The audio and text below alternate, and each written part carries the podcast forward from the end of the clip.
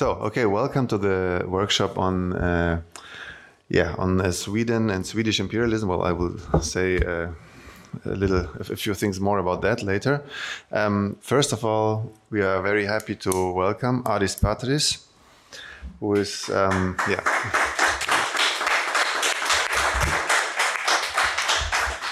So uh, Aris is responsible for ideology and studies in the in the Central Committee of the Communist Party of Sweden.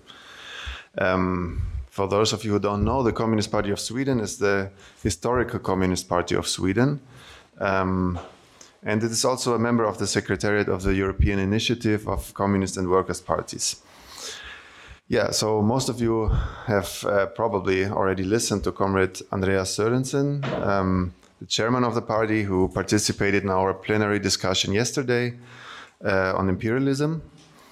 So I think I don't have to explain too much about uh, the general position of the SKP on imperialism. To put it briefly, the SKP rejects the notion that um, imperialism is a quality of only a few selected countries at the top of the world hierarchy. Um, instead, it views imperialism as a, yeah, as a social relation, as the highest stage of capitalism, which is why the SKP also does not use imperialist as a description for um, one or the other country, but rather as a term to describe the world system as a whole. You can correct me, of course, if I say something wrong. yes, um, so now today's seminar will be about the history of Swedish imperialism, um, of the role of Sweden within the imperialist system, the plans for Sweden joining imperialist alliances, and finally also the special role of social democracy and the so-called Swedish welfare model for Swedish capitalism and the rule of the bourgeoisie in Sweden. I think uh, this is probably already enough from my side because I don't want to steal the time of Comrade Aris. Um, so thank you for being here, and we are all um, very excited to hear what you have to say. Okay, yes, thank you for. Uh, it's nice to be here and to be able to to speak about the, this uh, topic. Right. So when I told uh, uh, the KO what I was going to talk about, I was uh, um, kind of I, I, didn't had done I ha hadn't been finished with the presentation. So it's not exactly what uh, what you told, but uh, kind of. Uh, we were in, in, the middle of the, our election campaign for the parliament, for the Swedish parliament. So we, we didn't have so much time back then. Uh, but later we changed it a bit. So I can uh, describe the uh, schedule for, for this presentation. so first, I'm going to speak about the Swedish model and the so-called non-alignment policy or neutrality of the Swedish state. And then uh, we're going to have a Leninist analysis and uh, try to debunk these myths about uh, the Swedish neutrality and about the Swedish model, or also known as Nordic model. Uh, and then I think it's a kind of a long time to talk all, the time, so we have a, a, small break, five minutes, if it's all, right for you. And then finally, we're going to talk about the non-alignment movement uh, today and uh, the role of uh, the communist vis-à-vis -vis, what we see as an op opportunist uh, way of uh, see it. Firstly, I'd like to to to hear what do you think about uh, the German public uh, opinion about Sweden. Not maybe yours uh, personal, but uh, but the, the, the general public. What do they think about when they uh, uh, hear about Sweden? I'm I'm genuinely interested in that because I know in other countries how they view Sweden. But if you want, you can talk to those around you. two minutes, and then you can you can tell me afterwards. Unfortunately, at this point the recording was interrupted for about 10 minutes. We apologize and hope that the presentation remains understandable anyway. Uh, so we had also a state repression of the SKP. So we say this uh, liberal Sweden and all these things. Uh, it was a ban on newspaper. So it was a ban on uh, distributing communist uh, newspaper. And this is a law passed against SKP, explicitly passed against SKP inside of the uh, parliament. Uh, this is all, all during uh, social democratic rule. Uh, and uh, they had raids and imprisonment of SKP leadership. a lot of whole leadership got imprisoned. And of course, these registers that led to work camps for communists. So during the war, the communists got uh, to special places inside of Sweden for military duty uh, with no weapons uh, in remote places, isolated uh, from the public. Uh, and also, it has been discussed uh, during, scholars have discussed what the meaning of it was. So they say uh, maybe they wanted to isolate them from the public, so to, not to spread anti-German propaganda. Maybe they wanted to have them easily bound together so they can give them to the Germans uh, when they come, and yeah, not make. I, I, what I believe, or what we believe as a party, the main reason is like when you can get communists out of out of the way you do that because they are getting all the all the problems in, in the production, in the strikes, and of course in the general public. Uh, we can say also that it, it was only the communist uh, newspapers that got banned. Uh, some, like when they're talking about this in, in schools, now they never mention anything about that, but they say, now they have started to say that some liberal newspapers got their uh, upplaga is it the same in German? So this day's newspaper, this day's and yesterday's uh, newspaper uh, was uh, taken back, taken back by the government because it said something against Nazi Germany. So that was some liberal newspapers, you know, now and then. Censorship, yes, censorship, censorship, but they were they were never banned uh, completely. But the communist uh, newspaper did. So all these places are uh, documented places with work camps for communists, uh, and there were a lot more. So they burned all the paper, the, all the documentation, so we don't know everything, and that's the that's the bourgeoisie scholars that say that we don't know everything. Uh, it's uh, it's commonly known that there were more more of more than these. Also, uh, there were concentration camps in Sweden, and this is a very uh, a, topic that is um, uh, it's not everyone agrees with this, but there were 4,000 foreign communists in Sweden that were put in camps and they were not uh, not uh, because of what they did, but because of who they were. Uh, and they were not there were no trial, and they were on a time that is not decided how long time you will be there. So this is the, actually the three um, definitions of what the concentration camp is according to United Nations. So you could say you could call these concentration concentration camps and it was under the National Board of Health and Welfare uh, of the Social Democratic uh, Minister uh, Gustav Möller. And this is not, not something that they want to talk so much about. So let's take a five minute break so we can go to the toilet.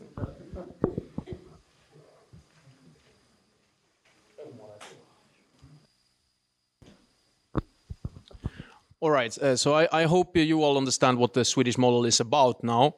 And uh, uh, what we need to understand is what the Swedish model provided for the monopolies. So one thing for me when I travel uh, around Europe is uh, that I see all the time when, wherever I come, I see that Sweden is kind of 10 years ahead all the time in uh, when it comes to digitalization, when it comes to you know easy payments, easy transactions. Uh, everything is so much modern in Sweden than it is in much stronger uh, countries, if you see to absolute uh, power, uh, you see that Sweden is a highly, highly developed country, capitalist country. Uh, and this is also, if you compare to like Denmark or other countries in North, Finland, maybe Norway is on the same level. Uh, so the Swedish model has led to Sweden being, in comparison with most other countries, highly developed regarding the degree of concentration of capital. This can be noticed uh, all uh, in the effective management of the Swedish state, both the politically independent authorities, like I think maybe you have in Germany as well, right? So you have authorities that are kind of independent. They don't change with the, the political government, right? Uh, like in Sweden, everybody listens to them, and they are like the authorities. Uh, like, uh, for instance, during COVID uh, crisis, everyone listens to them, and the political parties have nothing to say, right? Uh, that's what what we mean by independent. And then also we have the political parties in the parliament, also in accordance with the needs of the big corporations all the time. Uh, the latter is made in such an elaborated way that makes it impossible to distinguish the state from the monopolies. So we can try to summarize what the Swedish model provided to the monopolies and why it was so good for them. So you had this stability in production. Of course, uh, you, you, you were combat combating communist strikes very effective. Uh, so after 1945, we kind of have no strikes in Sweden. So we went from being uh, the most uh, strike uh, with high strike density to the country with the lowest strike density. It's uh, almost impossible due to all these things I explained of the Swedish model to, to strike in Sweden. Uh, we have stability in finance. So you have the possibility to control real wages very effectively because you have these years agreements with peace. Uh, you, are bound to peace during these agreements. You cannot. Uh, uh, you have three years. The capitalists know exactly what the real wages are, and uh, they can also count on the profits, and it makes its stability in their their finances. Uh, is very important, and also stability in power. Of course, uh, the parties don't take any hits for the political for, for the policies being put forward, because the hits, like, like it's not the Social Democratic Party that decides something; it's the unions so uh, the party doesn't have to take uh, um, unpopular reforms. And it is the possibility of making big changes in a smooth way. When I say big reforms, uh, like we saw in Sweden during the 30s and, the, and, especially after World War, II, I know it was the same in all of Europe, uh, but it, it, went on in a very smooth way in Sweden, uh, and sometimes even with the working class appearing as the initiators of these reforms due to the state in Sweden being the same as the working class movement. And uh, this, uh, I've, I've, written here, capitalism still as a progressive power. This we can have a lecture on this uh, by, its, uh, by itself. This is a very important issue that maybe is uh, is worthy of the, this kind of congress by itself. So, uh, how much did actually the proto-Euro-communist parties or the communist parties, uh, reform communist parties during this era actually had to do with the changes in, you know, building uh, houses, homes for the people, uh, building um, kindergartens and all these things, you know, the social democratic reforms uh, after Second World War. How much was it actually uh, something to do with uh, like uh, class struggle, or was it maybe more uh, the needs of capitalism to take, like in Sweden, you had these all these farmers that needed to be transported into the big cities, and you had to to, to grow the state the state apparatus uh, and have uh, all these uh, things get like you needed hospitals for the workers so they can go, go back to production and all these things. Of course, on the marginal, on the marginal, the communist the communists managed to do some things. Like the capitalists never needed the, the, the Swedish working class to go to school and study German, for example, or arts and these things. So you, of, of course you can win things, but I mean the big reforms. It was not like oh, I, I, don't need to say so much about this because we don't have so much time. Uh, but the, the, Swedish model was very good for making these big reforms.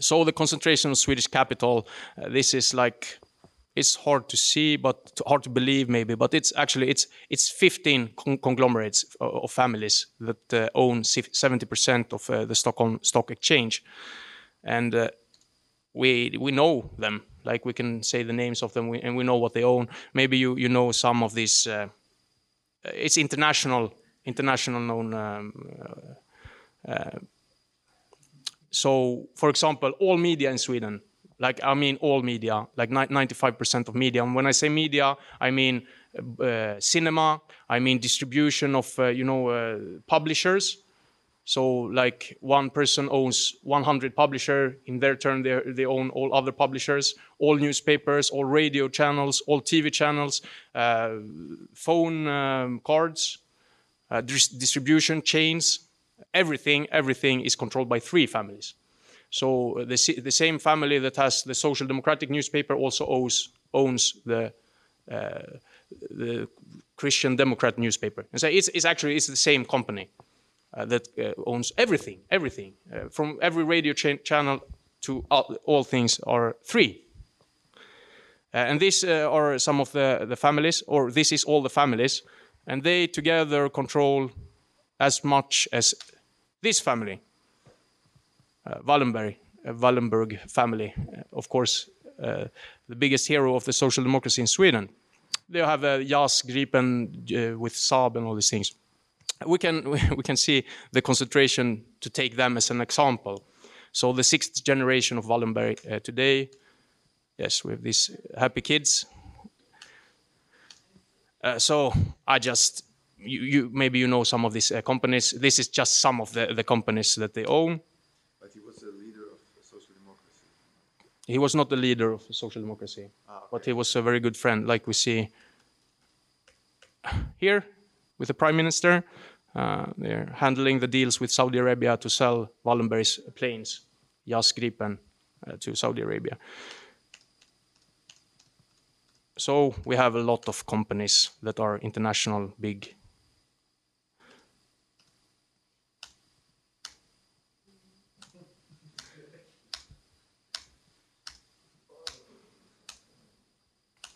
You know they own uh, biggest por portion of Nasdaq in uh, in uh, United States.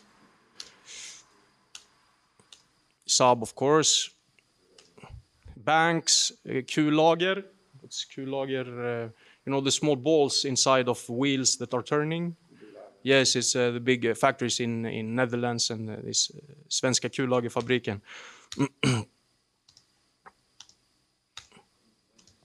schools, uh, universities, banks, uh, everything, you know. And uh, with these companies, they own like hundreds of more companies. so it's the capital concentration. This is just to, to, illustrate how big the capital concentration is in Sweden. And of course, we know that during time, capital concentrations increases. And in Sweden, this has come to a very high level of concentration. So uh, now we see, so like until now, I, have described how good this model has been for, so, uh, for, uh, for capitalism in Sweden. So uh, the Swedish model, the Swedish model, which have uh, worked very well for the monopolies historically until now, have lost its appeal. The communist movement has long been crumbling. The big reforms that was needed to reshape the agrarian Swedes into laborers is fulfilled. So the big portion of the capitalist mercenaries are weathering blood and is ready to exchange a part of the stability derived from the former policies for larger returns in the short term. Something that, of course, is driven by the harsh comp competition inside the imperialist system. And this is the very uh, important thing to understand. And that's uh, maybe some of you have read uh, our analysis of imperialism. So this is the way we need to apply and to understand imperialism. Uh, we need to use it as what, why, like, like we can understand that social democracy cannot come back, right? It was an historically uh, event, like the, it was needs of capitalism due, during this time. Today we have competition, like what they produce in Sweden highly technology developed uh, country, they can produce easily in India, right? We cannot have this system anymore. It's pushed away of imperialism. Imperialism pushes it away. We cannot have uh, this kind of uh, capitalism cannot afford to have this strategy anymore. Uh, so uh, we have uh, the dismantling of this Swedish model. So we see now uh, they actually passed the law that they tried to pass through, uh, through the labor, the, the, Swedish model, but they couldn't. So the left party, together with the Social Democrats, the left party, of, of course, critical, but they vote for the government. So they passed these laws against security. You can you can fire workers however you want and all these things. It was two years ago they passed this law and uh, making the uh, working atmosphere, working insurances. So like they, they, take them away, right? Because you cannot have them. Uh, you cannot produce in Sweden uh, three times the cost like they produce in China, Russia, or Brazil, or uh, everywhere else. So you need to push the wages down. You need to make uh, everything more the surplus value being uh, you, you, cannot use that to uh, you have to increase the surplus uh, value of course so also in this strategy is uh, joining NATO. so let's see about this uh, non-alignment uh, policy and the Swedish neutrality in history. So I will not bring you back to 18, 1821 when they uh, say that uh, this uh, neutrality is from. Uh, we don't need that. Uh, we can just uh, see a couple of things. so this is, of course, a big lie, right? It has been an important and integral part of the administrational model alongside the so-called Swedish model of labor peace. and it has contributed to the view of Sweden as a mixed state, in between socialism and capitalism, in the economy and in the foreign policy. In reality, uh, the non-alignment, of course, has been a, a huge lie. Uh, so you can go travel wherever and you see, you find all of Palme Square or all of Palme Street or something like that. So it's uh, everyone thinks of it, it as something very noble and fine and all these things. So we know already from the World War uh, One that uh, that Swedish took a stand on the side of Germany. Of course, uh, that's one why why it was so much social unrest. It, it was because they they gave all they sold all wheat. they hadn't bread in Sweden because they sold it to German soldiers. they exported it to, to, to Germany. Uh, in Spain, uh, so the social democratic government uh, passed a law forbidding uh, anyone to join the resistance to, uh, fighting uh, in the international brigades with, of course, the communists went 500 communists from the Swedish Communist Party went, but they took the sides, of course, of the fascists. And uh, during Second World War, uh, they was obviously on the uh, on the Nazis' side against the Soviet Union. not only did they only export their precious iron and woods to Germany, uh, they also, of course, let uh, German soldiers pass uh, through Sweden, and we know it's very known all the capitalists um, in Sweden how they um, was in favor of of of the Nazis and also the king and all this. And and in modern times we have uh, NATO, so joint uh, Uh, corpora uh, uh, cooperation with uh, NATO, so in agreements and also in in joint military exercises exercises, uh, sending military to Afghanistan, to Kosovo, to Mali, supporting the intervention in Libya with airplanes. But they were not sh shooting, right? They were spot spotting where the Americans should shoot. So that's the neutrality of Sweden. So we know, of course, it never existed. But what we also know uh, existed was this precious uh, conception that worked so well for, uh, for capitalism in Sweden, that Sweden is this mixed economy. Sweden is this neutral country. Uh, it was important, together with the Swedish model, to push this uh, labor peace. Uh, so why do they want to abandon this policy now? It's, of course, also imperialism drives it this way. It's a more lucrative it's more uh, it's better for them to be in NATO. So in the harsh imperialist competition for uh, the monopolies need to reallocate state spendings for, uh, from unproductive sectors such as provided healthcare or education to the military. The strategy supported directly, directly or uh, indi indirectly by all parties in the parliament is to make Sweden a NATO member, something that have been sought after for a long period but not been possible to achieve due to public opinion. The Russian invasion of Ukraine presented itself as a perfect uh, reason to finally push the agenda of NATO membership. The full membership is beneficial, like when I say full membership, uh, Sweden practically is a member of NATO, uh, but they are not full they, they don't have full membership. So the full membership is beneficial for the monopolies for several reasons. Primarily, it allows the Swedish imperialism to increase its participation in the division of the world markets, where war is just a violent continuation of standard politics. They have already announced that in joining NATO, they will have permanent troops in the in the Balt countries uh, which is a market controlled already by Swedish monopolies. So they, of course, want they need uh, to uh, uh to be able to protect these uh, uh, very big capital investments they have. So they control actually all these countries, both countries, Latvia, Lithuania, and and Estonia. And we can see like German capital export in these countries are very low in comparison to Swedish. So they have been let to you know, trade off like you send troops here, you do this, and uh, we take this part, you take this part. So they uh, they have already announced that uh, when we when we join NATO, we are going to send troops there. Of course, not to uh, to uh, stabilize our investments, but to counter Russian troops.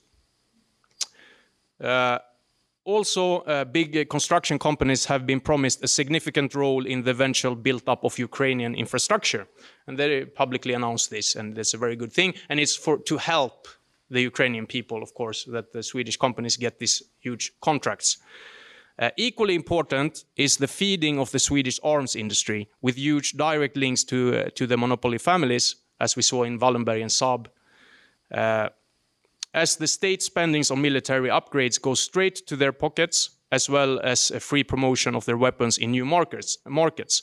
Of course, it is easier to sell weapons inside NATO than from a position outside of NATO.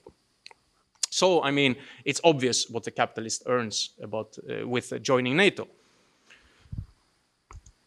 So the last section and the shortest section, uh, I know I have just talked and you have not uh, been so uh, involved uh, so it's good to, for us to have a, a longer discussion. Uh, so there is no significant movement against NATO in Sweden. The public opinion was always against joining NATO and keep up the false understanding of Sweden as a neutral state. But now they are afraid of Russia and everything have changed. So everyone, almost everyone is for joining NATO. Uh, joining NATO is in the interest of the Swedish monopolies. They are for sure, the Swedish monopolies are for sure no one's puppets. They are not controlled by America, they are not controlled by Brussels, they are not controlled by Germany or any other capitalist country. They are acting in the interest of their own profits, obviously. So Marx and Lenin was of course right. Uh, this is how capital concentration and distribution of power works. So what we can see in Sweden, and I think we can see it in the most countries of the world because we see it from the 50s, from the 60s, from the 70s, it's the same, uh, same arguments. The opportunists express the old strategy of the capitalists, which have worked very well for them historically until now to take the power back. They say, we need to take the power back from Brussels. That's why we need to, to uh, uh, leave the European Union. Uh, we are going to be the puppets of the United States if we join NATO.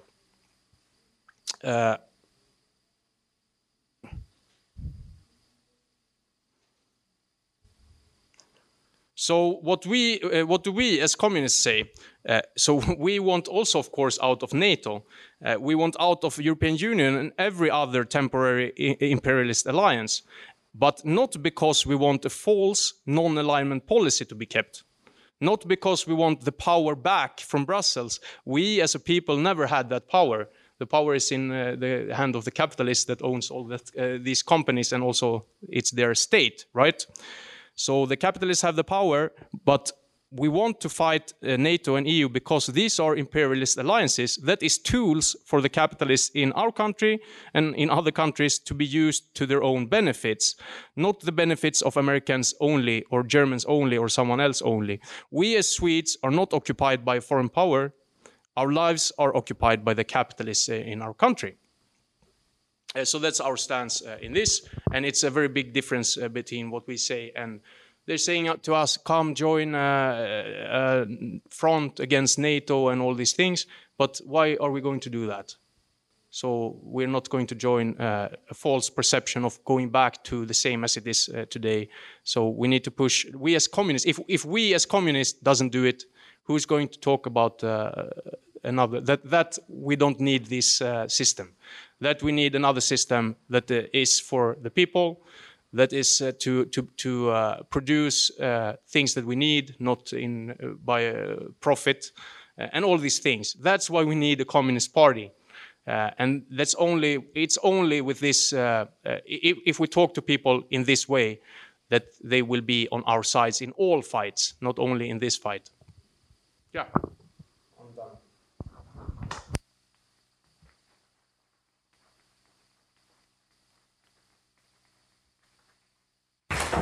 Okay, thank you very much uh, for your input. Um, Yeah, we wanted to uh, structure the discussion to um, three parts Sweden, imperialism, and war in the Ukraine. But with the 45 minutes, I think we are not getting to all of these points. Uh, because of this one uh, suggestion, um, we now have time for 15 minutes um, questions to Sweden and uh, to the report. And then we discuss uh, maybe more to the role of Sweden and the NATO, to the relation of um, Germany, Sweden, NATO, Russia, maybe. Yeah. Okay. So, um, first questions.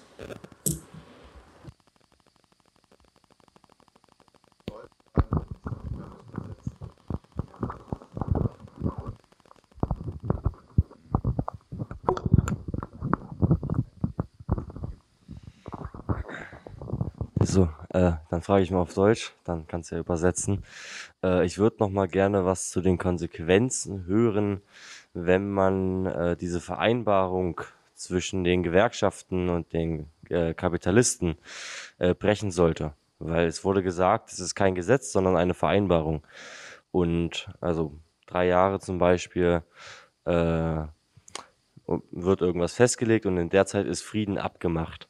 Aber es ist ja kein Gesetz, das wurde ja gesagt. Und ich würde gerne wissen, welche Konsequenzen äh, man haben sollte, sollte zum Beispiel die Kommunistische Partei trotzdem einen Streik organisieren. Verliert man dann seinen Arbeitsplatz oder wie sieht das dann weiter aus? Ähm, vielleicht sammeln wir noch. Macht immer das Mikro aus, wenn ihr genau es weitergebt, damit es nicht so stört. Uh, you mentioned uh, Sweden's new strategy.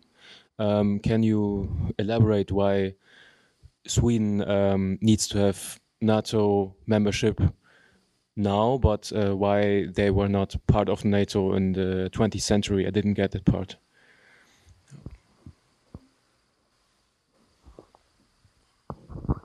Uh, I want to ask maybe a bit a question of the Communist Party. Do you, you have a history of opportunism inside the party, and uh, yeah, how did you handle it? How did you handle the opportunists? Okay, maybe you want to answer now? Or more questions? Yeah. Okay, I think I have translated one uh, of the questions. Um, so he asked about uh, about this agreement between the unions and the capitalists that you mentioned, um, and his, his question is, uh, what would the consequences have been um, in case, for example, the Communist Party organized a strike? Um, so what would happen then? Because you said it was not a law, but um, were there any consequences to be um, to be feared if uh, you did that?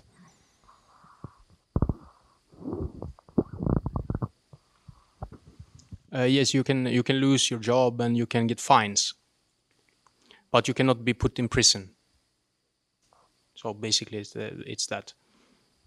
So uh, if you, you organize a strike, uh, you it's a wild strike. It call it's called a wild strike, and sometimes you can do that without having uh, anything any con consequences. It depends on uh, how strong the strike is and what they fear will happen if they punish you. Yeah, uh, and then we had the second question. It was about it was about uh, the new strategy. It was right. Uh, so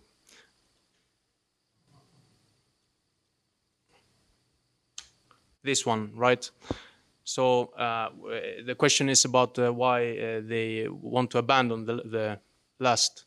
So it's uh, it's uh, very expensive to uphold such a system. It's not it's not so effective to uphold such a, such such a system with having a welfare state and all these things, and be having to um, to all the time have this. Um, um, so if you want to cut the, uh, if you have problems with uh, the, they have too many uh, breaks, for example, during their work, so uh, you, it's it's not so effective to uh, to do that uh, inside the labor movement because you have to have wait three years and then have the agreement again, and, it's much more easier, of course, to pass a law and say it's forbidden.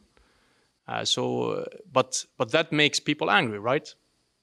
So uh, you have to trade off the belief in the state that every Swede have. They have a deep, deep belief in the state as something good, as something good for the workers. You trade that off because you cannot do otherwise because it's too expensive. You have to compete in imperialism, in the imperialist system, with all the other countries, which have much uh, more effective production. So what you do is you you you raising the surplus value by losing some of the uh, belief in the state.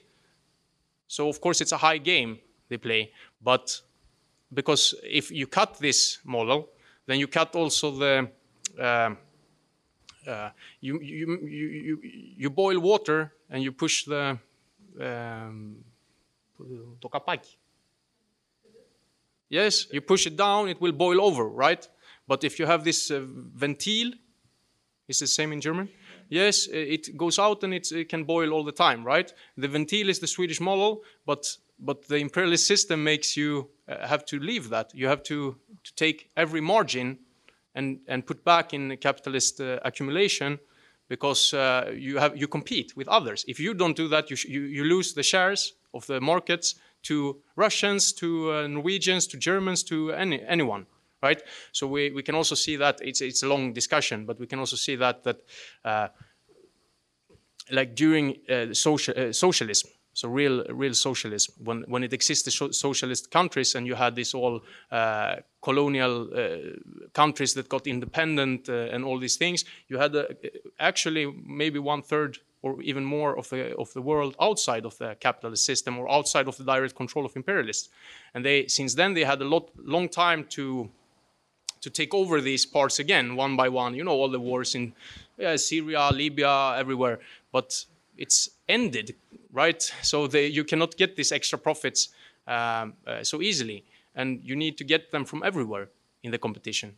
So you cannot have, you cannot, you cannot afford to spend money on security. It's very easy way uh, to put it, but I hope you understand what, what we mean with that. Uh, and the question, the third question was about the history of op opportunism in SKP. So question was about why Sweden was not uh, was not a NATO member before. Uh-huh, yes. Ah, okay. Sorry, sorry, sorry. So, uh, as we see it, it's a, a, part of that conception that Sweden is neutral, but it was never neutral. But uh, for, for the outside people and for the Swedes, they think that they are neutral and they think that we're a mixed economy. It's socialism and uh, capitalism uh, together, and we're, we're not uh, uh, interve intervening in other countries. It's, it was a very important part of that uh, conception. And also the public opinion were against, of course, because of that conception of what Sweden is, what Sweden thinks that Sweden is, and what the rest of the world think of Sweden. Uh, so it was, uh, it was, they were not able to do it. So they did it actually. So everything was joined with NATO, but like it's not NATO full membership, right? So uh, now it was a perfect perfect way to do that uh, uh, because of the war in uh, Ukraine. So because everyone is afraid of the Russians in Sweden since a long time before. so it was wars with Russia. it's not because of socialism only. It was wars with Russia during long period period. Yeah, was it the answer? Yeah and then it was about opportunism in uh, in the Swedish Communist Party. So uh, our party, like, you mean now or you mean historically?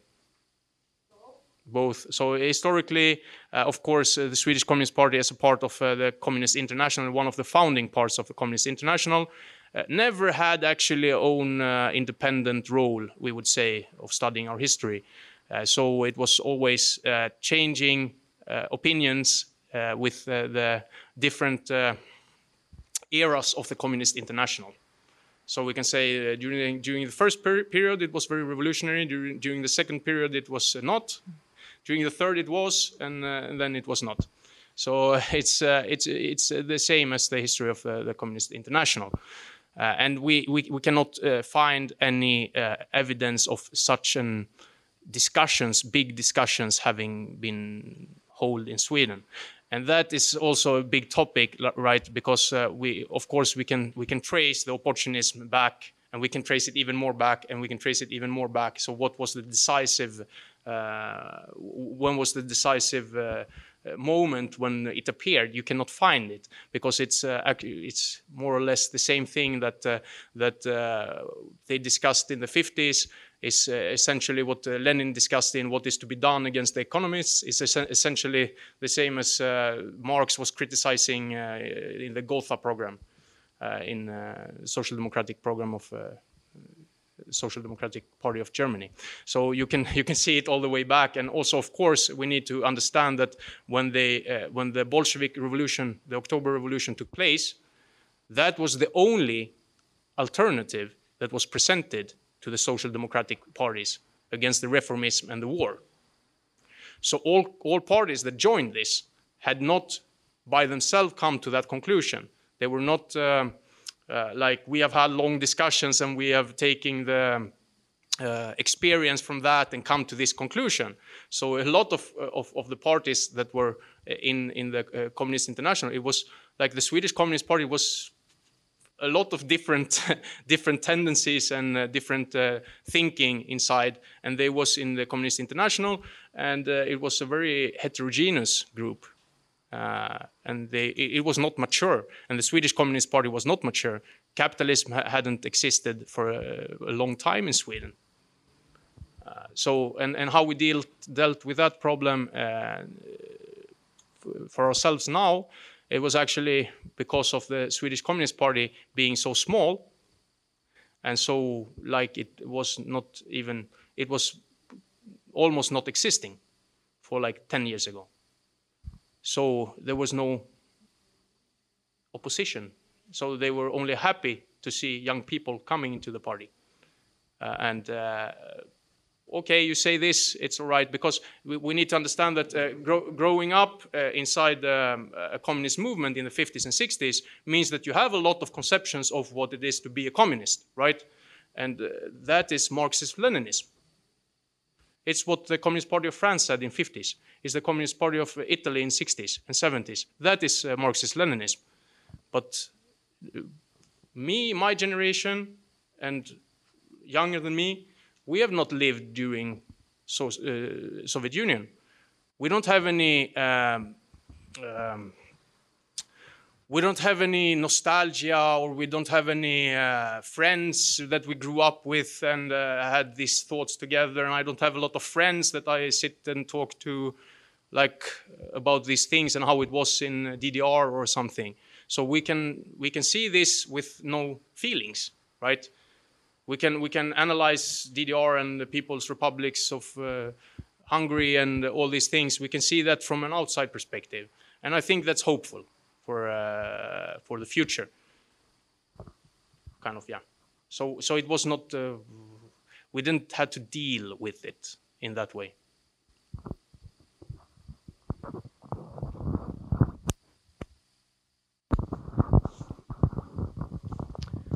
Uh, all right.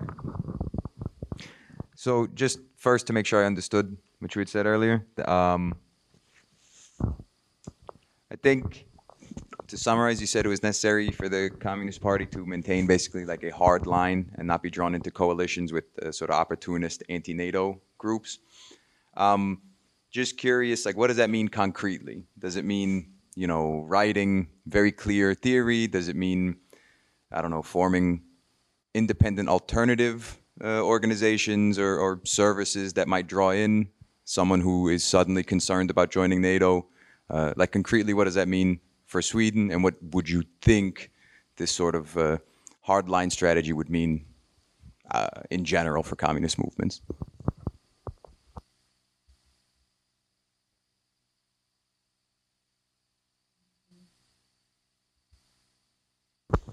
Um, yeah, I just wanted to ask um, what your general approach is to uh, mass organization. If you are working currently in the unions, how how it works? If it's still like if uh, communists allowed now, if they are discriminated against, um, yeah, and like I think it might be like a tough sell currently um, to uh, be against NATO. Like, how is the general public thinking about it?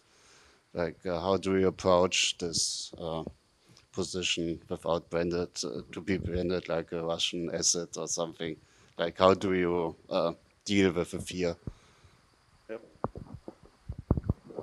Yeah, and, uh, and I would like to know. Um, there's there there are some similarities to Finland, and uh, do you are you in exchange with uh, Finnish communists about this topic? And do you think uh, it could be possible to um, to organize something uh, together with, with Finnish comrades, or is is it is it too different?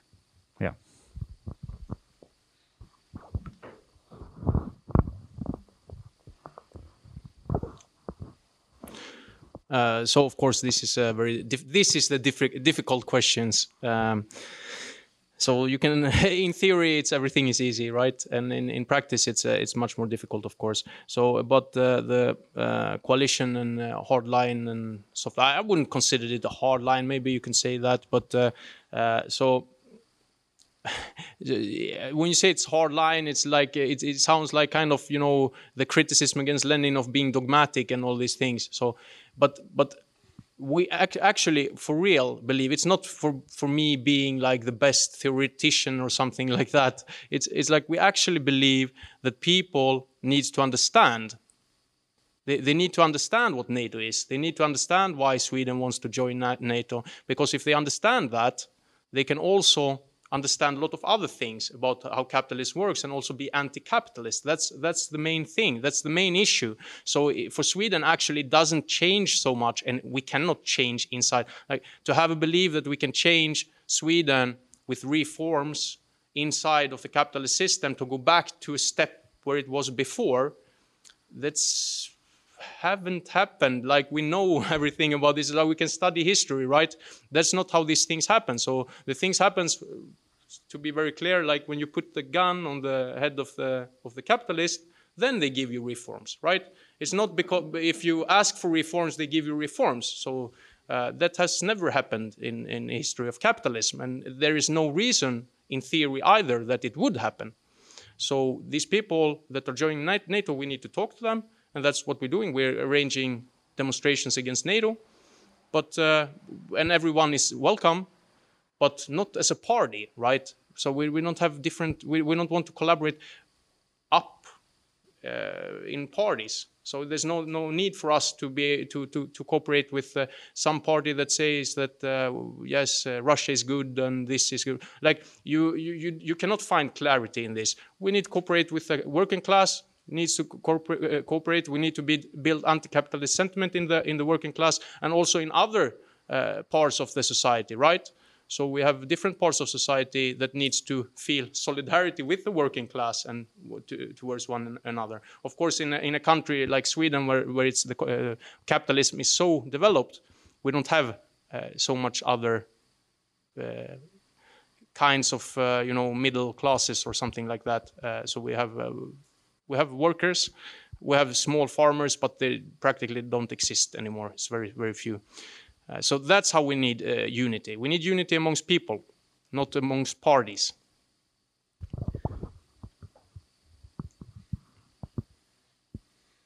Uh, and then we have a question about mass organization, if we're uh, participating in ma mass organization, or was it uh, just about uh, labor movement, union movement?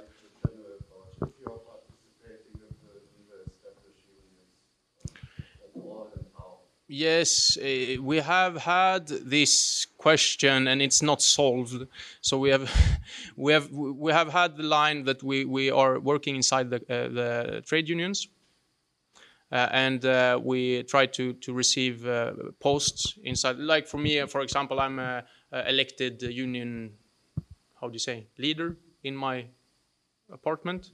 So uh, I work there, and they know that I'm a communist. And uh, uh, when, whenever I can, I, I pass, like, try to pass uh, uh, anti-NATO or whatever. Like, uh, they know my stance and and so on. And that's what we expect from our members to be people that other people, like like wherever you are, it can be in the in the uh, Hyresgästföreningen. Do you understand when I say that?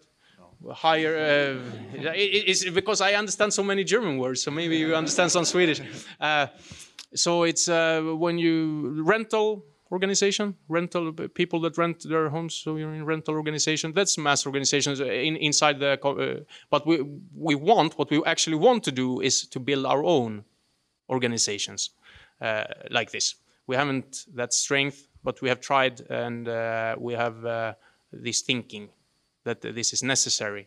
So we need to build the, upon. We have a strategy of social alliances that we need to build up uh, so, so I don't know. Is is that? Uh, yes, yes. And then uh, you also asked me something about this before, and it's like, is it uh, the right way to work inside the unions, or is it uh, not the right way to work? Do we need to step aside from the unions and work somewhere else? And it's a difficult question. I think Italy was a very, very interesting example when they changed the instead of working inside the unions, they took the other unions that the capitalists have worked out uh, inside the factories and took over them and used them. So there's, I think, there's no principle in this.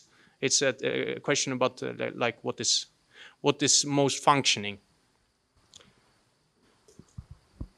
Was it uh, another question? There was another. Uh, Uh, Finnish uh, about uh, Finland. So uh, it's very difficult. That's uh, what we're fighting opportunism. it's with other Nordic parties inside the initiative. So we're in the initiative of communist and workers' parties, and inside of that initiative, we think it's the best parties, but it's also a lot of the worst parties.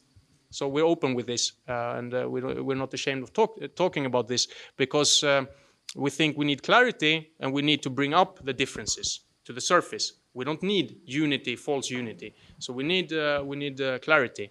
And inside the Finnish uh, party, uh, so we was uh, the ones that uh, was.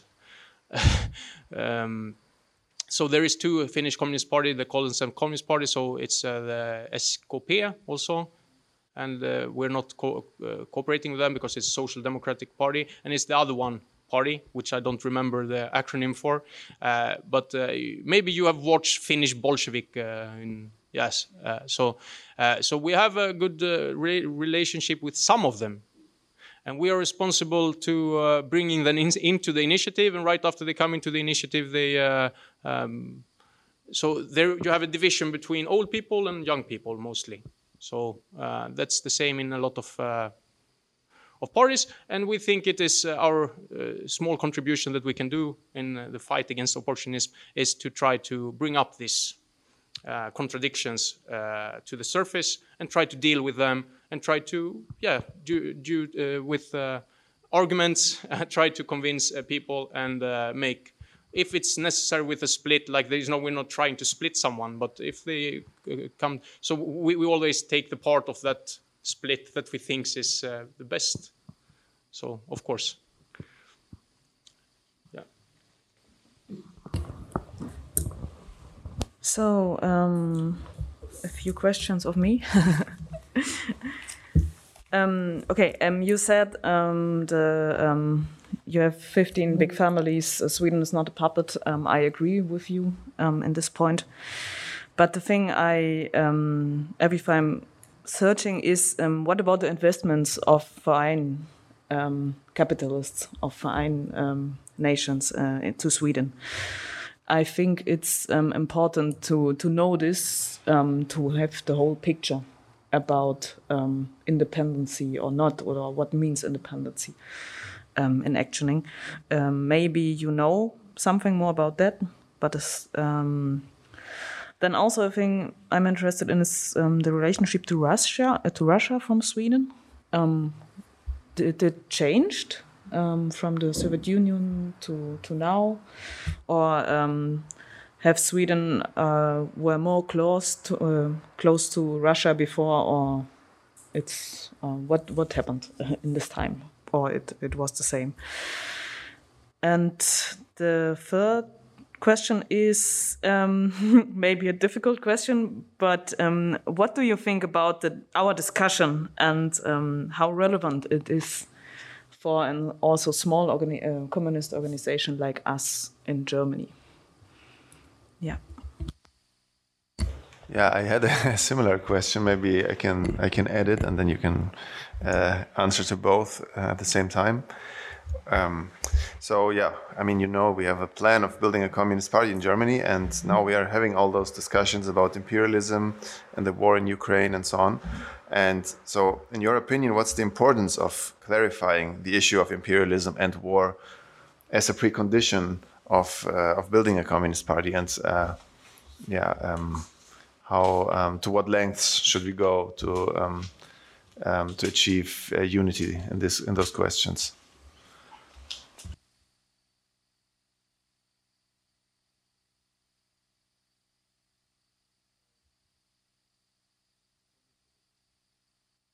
First question was about the foreign uh, capital export inside of Sweden.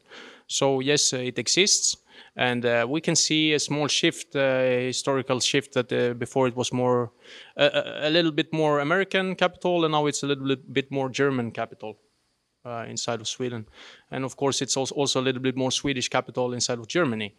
Uh, and yeah, I, I, don't know so much what I can say about that. That's how capitalism works. Um, it, it doesn't make Swedish uh, independ uh, Sweden independent of Germany, but of course, it, if, it, if we think that uh, in, for example, is it Slovakia, Slovakia, where Volkswagen has like 60% of the export of, is it Slovakia that Volkswagen has factories in? Of course, they can, uh, uh, they have uh, something to say about politics in Slovakia. Of course, they do. So it's it's it's not a difficult question. I think, and it doesn't change the, the, the understanding of imperialism uh, either. And the second question was about uh, relationship to Russia. Swedish, Swedish, Swedish relationship to Russia. So, of course, uh, as we know, uh, the during the period of, like we're saying, uh, socialism in one country, um, the tactic to save actually Soviet Union or to strengthen the position of Soviet Union in the world. So the communist parties adapted the position that uh, were like defending Soviet Union. So they were not exactly, but in a kind of way, acting as ambassadors for Soviet Union inside the, the uh, inside, inside their countries, and uh, a position which a lot of uh, uh, parties later left and became became Euro-communist parties. Uh, so when Soviet Union was strong uh, and had much to say, uh, it was a very good thing for uh, for uh, the unions, of course, because as we said, uh, there were uh, always a seat left over for the, the ghost of the Soviet Union in the agreements with the capitalists. So that's a fact, of course. So no one could like the fear of the Soviet Union and the fear of the uh, the people in power are very strong, very strong and that's that's how you make reforms. So uh, the uh, you you mean maybe the official standpoint of the government towards uh, so. yeah, I, I guess it it it uh, it has gotten worse. So, but they they they use Russia as an, a tool today for uh, implementing NATO, uh, NATO membership and to strengthen the military and take funds from uh, sectors of the economy to uh, the military and police force and, and these things. So uh, I mean, it's pretty much the same. But when Soviet Union was at, at, at its uh, strongest, uh, the relationship were better. Um, maybe the inter-economics, the economic relations. Uh, so Sweden is is a country that is not dependent on foreign power, in in that way, like electricity. Uh, so Germany is very independent from gas from uh, from from Russia, but Sweden is not. So we have the lowest uh, prices on uh, uh, um, on power. Like in Europe, it's the lowest prices on power. Even if it has increased, it's still very low compared to the rest of Europe. And it also, of course, makes Sweden more independent in a way, like of foreign policy towards Russia so it can take a har harsher standpoint than, for example, Germany. So it's no doubt that Sweden is on the Ukrainian side. Of course, they have been uh, promised to build up uh, Ukraine and put uh, troops in, in the Baltic countries and all these things. So it's universal. All parties are pro or against Russia and uh, pro Ukraine. And the third question you had was about. What do you what do you mean about the meaning of this discussion, or how how many we have to know in maybe um, communist uh, organizations, more smaller communist organizations like us in Germany, and uh, yeah. Yeah. So what's the yes? What's the importance of the of clarifying the issues of imperialism and war um, as a precondition for creating a communist party and um, yeah, what maybe what to what lengths uh, communists should go to achieve those uh, to achieve unity in those questions. Um, yes, and maybe also in our situation because it I think we are uh, agree also that we are in a in a big communist party. We have to clarify this at all, but what is what what do we have to do now? All right. So I, I'm I, I don't want to address uh, your organization, but I can speak in uh, in general. Yeah. Uh, so I think that like like imperial the question of imperialism is like of course it is a, for us it's it's it's a precondition for having a communist party of course. Like it's that's that's why the communist international was built from the beginning. So that is communism actually to, it's it's difficult to be a communist i think. Like i it's easy to be like the deformed communist party of the 50s and 60s that later became the left party. Uh, but of course, it's a precondition. So, uh, and to, to, to, to reach unity, like what, what I think in the end, like if you need to, if you have, I don't know how to put this, but if you have the knowledge or you have the possibility to get this knowledge, then in the end, you also need to have a character. Like you need to be able to say that imperialist war is bad thing, right?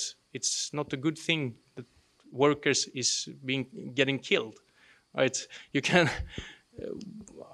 It's difficult for me to understand how you can uh, have a, like a policy of the second international and support the one country uh, against another country in an imperialist war. Uh, I, I, cannot understand that, and I cannot understand that from a human perspective either. Right, so uh, it's difficult for me to understand that thing. But I know it exists, and it's very good, of course, to have discussions again, uh, around it. But you cannot have this, those discussions for like years and years and years, right? So uh, we're not even in that difficult position, like in when you have a war. It's easier. I, I have more understanding actually of uh, being in a war and like giving your support to the capitalists of one country because you're in a tougher position. Like now we're not in that position. Even we're not in that position. And uh, we take, some people take the stand of uh, imperialists so now it's easier for us to have a theoretical view, viewpoint. And even now we don't take that stand. So yes, I think it was. Um,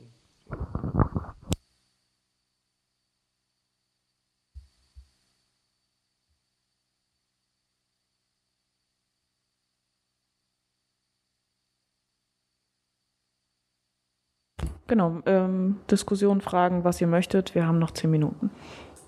Okay.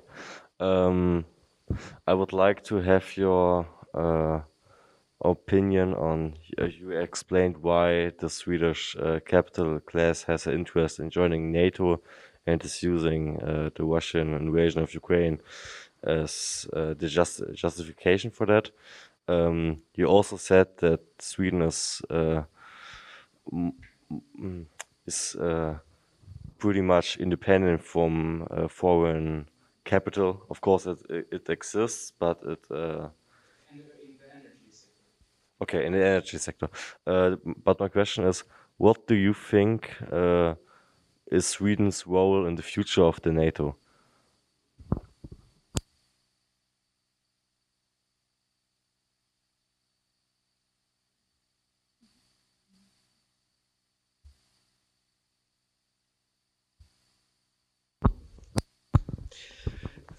Ihr hattet gerade Wahlen gehabt, Reichstagswahlen, ja. Ich verstehe das Wahlsystem in Schweden noch nicht. Kannst du ein paar Worte dazu sagen? Ähm, ich, das, das war sehr schwierig für die Partei anzutreten Ja, und äh, kannst ja ein paar Formalitäten, wie das funktioniert dort in Schweden.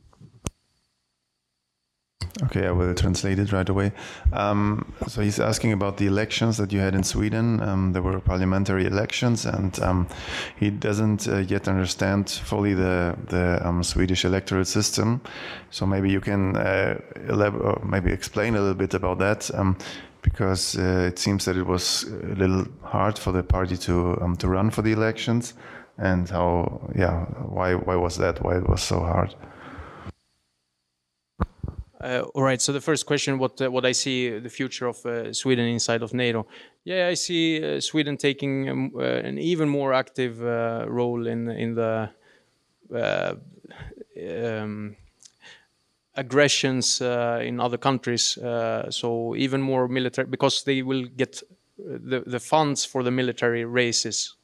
So they get maybe two or three times more money to the military spendings uh, Uh, than before, uh, which was already increasing, but now they can say this is the goal, like uh, the two two percent of the uh, GDP. Uh, so they will take a more active role. They have already said that they are going to send permanent troops to both countries, and all other wars that are going to come. Maybe we'll see Swedes go in even more than before to these countries with bigger troops and uh, participate in the division of the world more aggressively. Uh, and the other question was about the elections in Sweden. So in Sweden, uh, it's a four percent. You need to, to, get to get inside the parliament threshold. threshold yes, and uh, also uh, if uh, um, it's also a threshold to come to get funding from the state, funding money. So they give you money to be in the elections. They give you the um, um, voting papers. Uh, they uh, uh, they send they distribute them to the uh, all electoral. So uh, at every place, 1,000 people uh, is voting, and this like very many of them, and people and and you need as a small party, we need to go there and put them, and we have half an hour before they opens so it's impossible. Like we would need uh, 100,000 people or something to, to, to have our uh, papers in, the, in place. And we also need to pay for them ourselves. So we need to print them, uh, to pay for printing them in every election that we are in. And also this time we had problems. Uh, we couldn't uh, be in the election with our name uh, because they said it was similar to another name. It was the first time that happened. But uh, we also seen uh, due due to this um, uh, Ukrainian situation, we also see a bit more rep not repression, but we see also the ability restriction to restrict us and just say that we are like for Putin or something because we're communists. And uh, we see difficulties. We've seen bigger difficulties this time. So we didn't get the permission to be in the uh, in the elections until very late and that made us be able to so we, we, we was in with our acronym skp instead of swedish communist party uh, and that got allowed but they pushed that forward the decision they pushed it forward so we got the ability to um, uh, uh, buy the printing of the papers and be able to distribute it uh, late. So we couldn't we hadn't the chance to you know we, what we usually do is give put them inside leaflets and in forehand go to people and give them to people and in putting them in mailboxes so they can have uh, the paper and go and vote and some beforehand. Uh, so we get it that very uh, late, and then of course it's always a big. Uh, uh so the day of the elections, you put on the dress, the jogging dress, the jogging shoes. You have a driver next to you, and uh, you break all the speed limits and they stop at one place, you run all you fast you can, you put the papers, uh, and then you run back, and then you go to next place, and you have to one week before making Google Maps, you have to make the shortest distances and all these things. So it's a it's it's a real um, it's good for your uh, stamina. It's yes, but of course it's designed for small parties not being able to participate fully in the democracy, of course.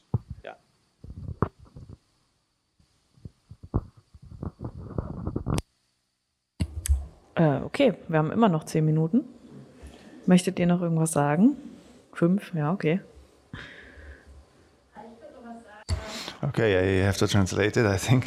Um, yeah, so uh, I, I, will try. Yeah, uh, what you said is that uh, what that your um, input was very exciting and very interesting because especially what you said about the the demonstrations against NATO um, and the uh, this non-alignment movement in Sweden, um, because um, and this has become clearer to her um, uh, during the last uh, weeks or months because um, yeah she she now she said she was on a membership assembly of the left party this Die Linke in Germany.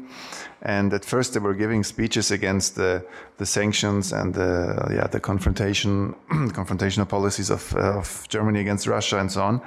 Um, but then they were invited by an activist um, to some kind of preparatory meeting uh, for in order to organize a peace demonstration. And on this meeting, there was uh, this idea that uh, if we reject the sanctions against Russia uh, and the war policies, and if we reopen, uh, if we open Nord Stream 2 um, and so on, um, we will kind of go back to the old capitalism and um, the crisis will be over and everything will be fine. And yeah, this is, uh, of course, uh, she says this is a, a mistaken view, of course. And in Germany, the, the German Communist Party also promotes similar ideas within the peace movement, um, some sort of economic nationalism, and um, so yeah, we have to we have to promote and we have to strengthen the position of of Germany because this is harmful for Germany. Uh, so we should end the conflict with Russia and so on. And um, they are, for example, demonstrating uh, together with people uh, that hold uh, Russian flags or German flags. Um, and no red flags at all on those demonstrations. And she said it's a very dangerous position because it's uh, possible that in the future German capitalism uh, could turn away from the USA and the alignment with with uh, with the USA and the transatlantic uh, partnership and so on. So this could even become useful for the German bourgeoisie to um, to approach uh, Russian or Chinese imperialism again. Um, so yeah, this I, I, I hope I I got the essence of what you said. And uh, so she she wanted to say that we can transfer a lot of what you said about Sweden. We can transfer it to the situation here in Germany and uh, um, draw a lot from that. And uh, yeah, for yeah for our for a criticism of. Um, uh, some opportunist tendencies in the German movement. Last words from yes, you? I, I, just want to, to make uh, one uh, final remark. Uh, so uh, about uh, what what you said, like uh, of course we know that imperialist alliances are temporary. Even if they are for 100 years, they are temporary in the in the grand scheme of things, right? We don't know which turns exactly the capital will take and what needs they will have. So it is you have a, a, po a point there.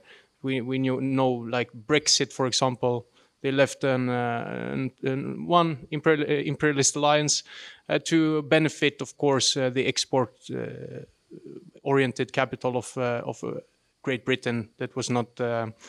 they could not compete with Germany in the same rule with the same rules, right? So uh, that's uh, that's uh, yeah that's a good point. And also we need to to to know that we are we are accountable for what what we say, right? And we're accountable towards the people. And if we say something to the people, we say that we tell them lies together, together with uh, anti-vaccine organizations and whatever you have out there because they are saying they're against NATO. Uh, we are with them, right? So we're accountable for what, what we're saying and for what, what we're doing, of course. And what, what do we need to get out of this anti-NATO demonstration? We need people to understand what imperialism is, right? And be uh, fighting against it. Uh, and also, of course, uh, propose the, the other kind of uh, production system, which is socialism. so yes, we need to think about that. And also, I want a final remarks. You said something about um, being a small party or a big party and these things. It doesn't matter right? It doesn't matter if you're a small party. It doesn't matter if you're a big party. If you if you don't have uh, like uh, if you're not a communist party, you're nothing. Even if you have 100,000 members, it doesn't mean anything, right? So we cannot say a party is good or big or, or something. It's big, not in numbers, right? It's in organizational strength and what you can achieve. That's how we how we measure how big, how good, how strong a communist party is. Is by organization, position, clear position, fighting for the working class interest, and how they are able to do that. It can be one person that is more worth than 500 persons, right? Of course. Uh, and and the way this person organizes with other five persons might be very good and very effective, right? And can achieve very big things. So we also see in countries uh, that uh, went through revolutions that they were very few in one moment, and then they were many in next week. no, next week, but you understand what I mean. So it doesn't matter. It's the same for, for, for all, all parties.